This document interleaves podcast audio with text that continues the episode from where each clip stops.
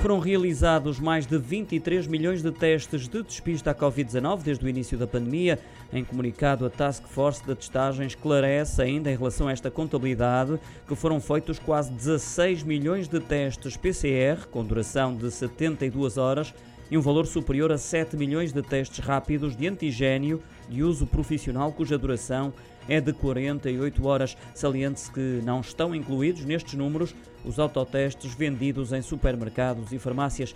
Detalhando ainda mais os valores fornecidos pela Task Force, foram necessários apenas oito dias para Portugal ultrapassar novamente a marca de 1 milhão de testes realizados, tendo sido 700 mil, ou seja, 66% de testes antigênio nestes dias. Portugal atinge este valor quando registra também mais de 3 mil infecções diárias.